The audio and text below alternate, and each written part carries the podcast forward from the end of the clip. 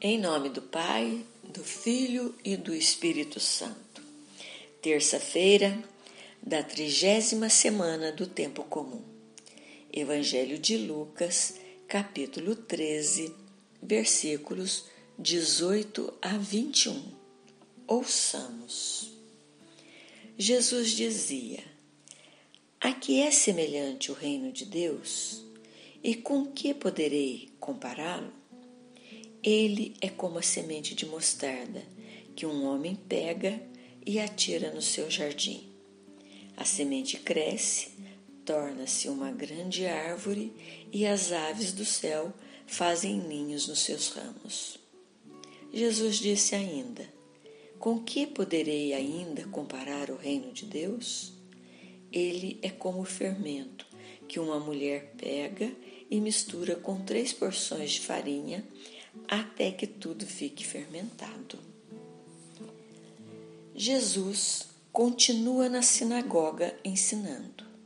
Depois de curar a mulher encurvada, ele pergunta a toda a assembleia: O que é semelhante ao reino de Deus e como poderei compará-lo? E conta estas duas parábolas. E aí eu pergunto: onde está o reino de Deus que Jesus fala? E que tanto procuramos. Observemos o que Jesus diz nestas duas parábolas. Primeiro, o reino de Deus se parece com uma semente de mostarda que o homem semeia em sua horta. Para semear, foi necessário que o homem abrisse um sulco na terra para colocar a semente dentro. Segundo, o reino de Deus se parece com o fermento que a mulher colocou uma medida dele dentro da massa para que esta levedasse. O que tem em comum entre estas duas parábolas? É o estar dentro, é o interior, é a consciência. Se é a consciência, então podemos concluir que o reino de Deus está dentro de nós ou seja, o próprio Deus está dentro de nós. Não é isso que rezamos na missa? O Padre diz: O Senhor esteja convosco.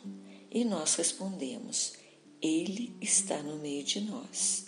Se está no meio, então Ele está dentro de nós. O reino de Deus atua no interior de cada um de maneira velada e o transforma como fermento na massa ou semente lançada na terra. Quando abrimos nosso coração e o transformamos em terra fértil e permitimos que Deus coloque lá dentro a semente do seu amor, aos poucos vamos percebendo a mudança, a transformação das nossas atitudes, da nossa maneira de pensar os nossos pensamentos, nossas ações vão se transformando nos pensamentos de Deus.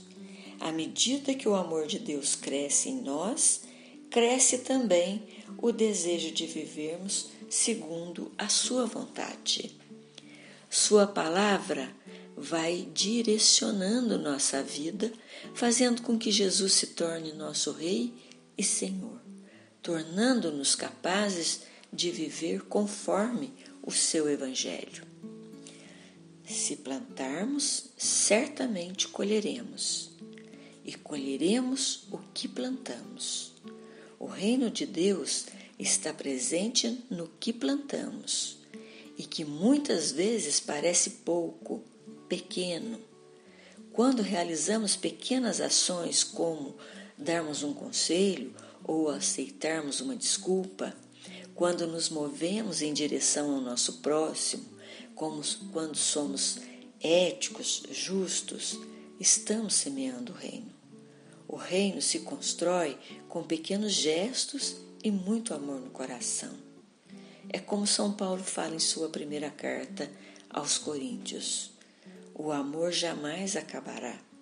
As profecias, as línguas, a ciência desaparecerão mas três coisas permanecerão para sempre: a fé, a esperança e o amor. e o maior deles é o amor. Buscai o amor e aspirais os dons do Espírito. Que o nosso Deus, que é amor, bondade, misericórdia, faça de nós instrumento do seu reino, para que possamos levá-lo a todas as pessoas. Rezemos a oração do Beato Alberione. Jesus Mestre, que dissestes, onde dois ou mais estiverem reunidos em meu nome, eu aí estarei no meio deles. Ficai conosco, aqui reunidos, para melhor meditar e comungar com a vossa palavra. Sois o Mestre e a verdade. Iluminai-nos para que melhor compreendamos a Sagrada Escritura.